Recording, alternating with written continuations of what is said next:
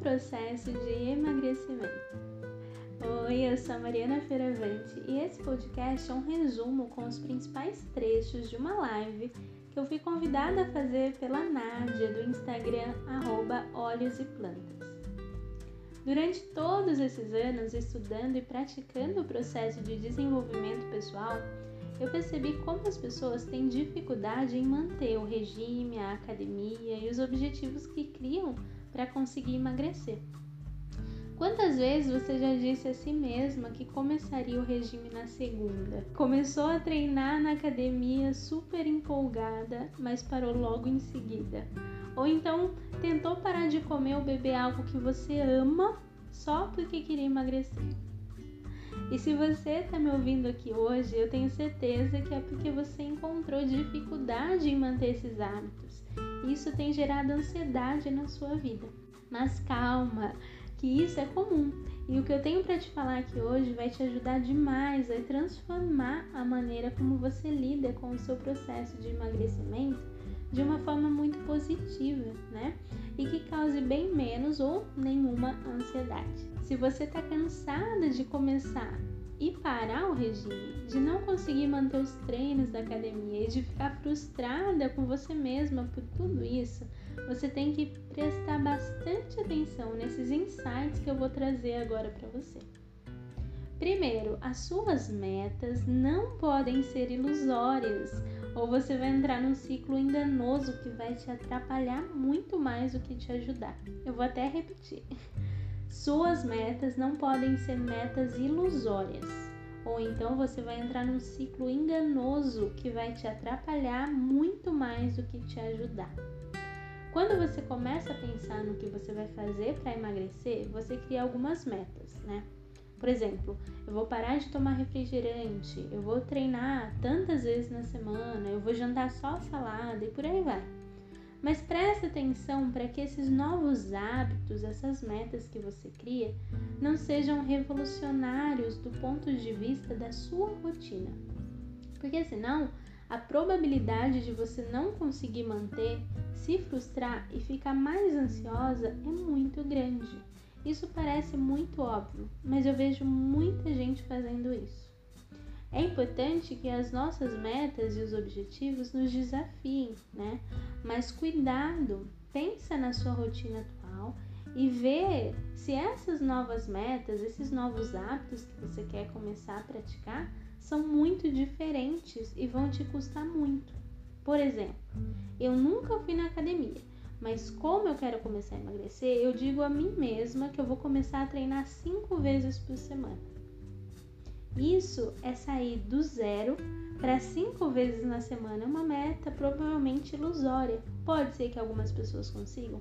Claro que sim, mas muitas vezes a pessoa começa com tudo, começa acelerada, né? Começa se dando bem e de repente ela para de ir, e aí isso gera frustração e mais ansiedade. Outro exemplo, eu amo chocolate, eu como chocolate todos os dias, mas então eu vou parar de comer porque eu quero emagrecer. Poxa, se eu como todo dia chocolate, será que eu tenho que parar de uma vez mesmo ou eu posso ir diminuindo com o tempo?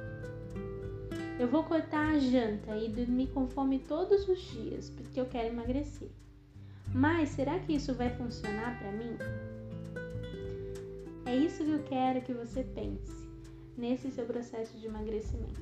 Além de algumas coisas dessas que eu citei, né, fazerem mal para a saúde sem o acompanhamento de um profissional, você deixa sua meta muito distante da realidade, é muito radical. E aí você provavelmente não vai fazer de um jeito que você se propôs. A mente vai começar a tratar as suas decisões, as suas metas, os seus objetivos como brincadeira. Porque sempre que você fala que vai fazer algo e não faz, você se frustra. Fica comum se enganar, você se acostuma com a frustração. Você pensa assim: ah, eu nunca consigo mesmo, não consegui de novo. Então, da próxima vez que você fizer mais uma promessa para si mesmo, logo a sua mente não vai levar a sério e aí você acaba se sabotando. Ao invés de você parar com tudo, de comer algo que você ama e come todos os dias, tenta diminuir aos poucos Ao invés de você ir de 0 a 5 vezes por semana treinar, começa aos pouquinhos, duas vezes, três vezes, e aí você vai aumentando. Vai entendendo como é melhor para você, quais são as formas de manter hábitos novos sem fazer revoluções, sem criar metas mirabolantes que muito provavelmente vão fazer com que você mesma se frustre e se sinta ansiosa, né? Porque você nunca vai conseguir alcançar. De novo, não é que não é possível, é que provavelmente é mais difícil. Então a gente tenta facilitar o processo, se conhecendo melhor e adaptando o processo para a nossa rotina, para aquilo que a gente entende que pode dar mais certo para a gente. E sempre, sempre procura ajuda de um profissional quando se trata de algo da saúde, tá? Aqui eu tô dando exemplos da mentalidade por trás do emagrecimento. O meu conhecimento aqui é sobre o seu subconsciente, como ele age nesses processos. Quais são os comportamentos mais comuns que eu vejo que atrapalham muito as pessoas? Isso que eu falo aqui, por exemplo, trago o exemplo do emagrecimento, né? Mas você pode levar para outras áreas da sua vida, tá bom? Não faça metas ou comece hábitos que vão te deixar para baixo, que vão te fazer desacreditar de si mesma. Não é que você não é capaz, é que você faz o processo de uma forma que tende a ser muito mais difícil, muito mais doloroso. O outro insight fundamental para você que está querendo passar por esse processo de emagrecimento sem se sentir ansiosa é parar de ter razões confusas e fracas pelas quais você quer fazer isso. Eu vou explicar melhor.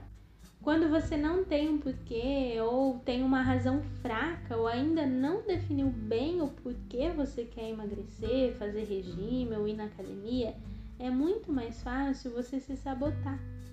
Quando você tem clareza sobre a razão pela qual você quer emagrecer e essa razão é forte para você, fica muito mais fácil. Porque quando a sua mente quiser te sabotar, né? Quando o seu eu sabotador entrar em ação, você vai ter argumentos mais fortes para não deixar de repente de ir na academia ou para não comer aquele lanche que você está com vontade de comer e por aí vai. Eu vou dar alguns exemplos aqui. Quando uma pessoa precisa emagrecer porque o médico diz que não tem outra saída, né? A razão dela que ela tem para fazer esse processo de emagrecimento é a própria vida, né? É uma razão muito forte.